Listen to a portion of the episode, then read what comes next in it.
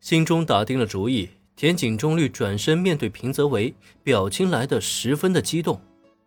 就像他所说的，他现在是无比的感谢戴维啊，感谢他那机缘巧合的一撞，让青音部的大家与林恩前辈相遇。哎，是这样吗？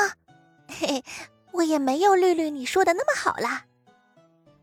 虽然平泽唯也觉得林恩很厉害，但他的感触绝对没有田井中律那么深。被突然这么夸奖，让他很是不好意思的摸起了后脑勺，嘿嘿嘿的傻乐了起来。灵，你和林恩前辈的合奏实在太棒了，我们登上武道馆的梦想真的有可能实现了。平泽唯呆萌的表现让田井中律有些无语，因为他也看出来了。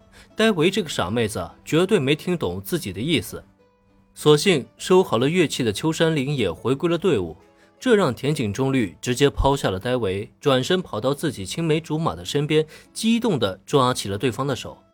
如果是林的话，他一定会明白自己的意思吧？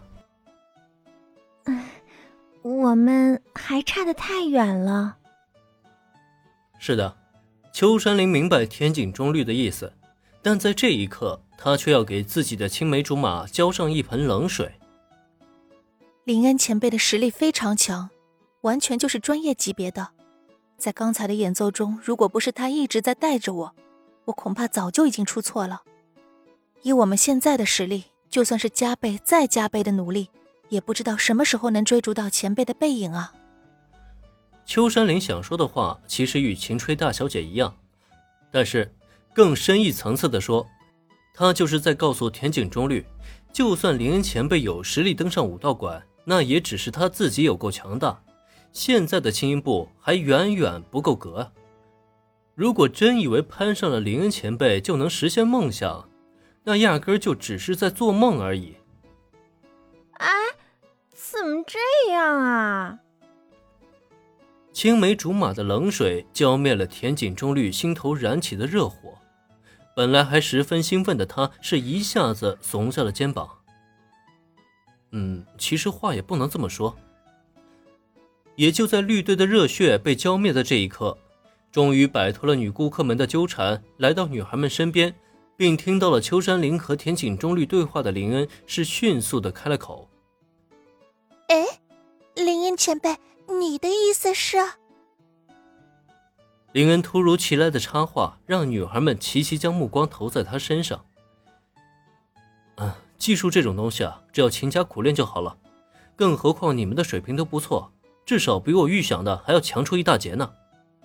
我之前说去武道馆，可不是随便说说。只要你们的技术提升上去，我这边呢也会通过我的渠道去操作运营，争取在我毕业之前，也就是在你们升上二年级之后。我们大家呀，一起登上武道馆的舞台。不要忘记了，既然我要加入青音部的话，就必须要做出成绩来。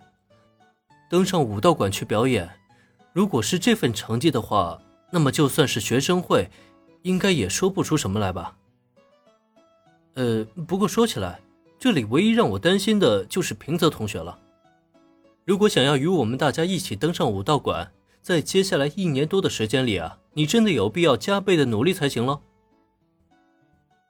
本集播讲完毕，感谢收听，免费不易，您的评论与分享是我坚持下去的最大动力。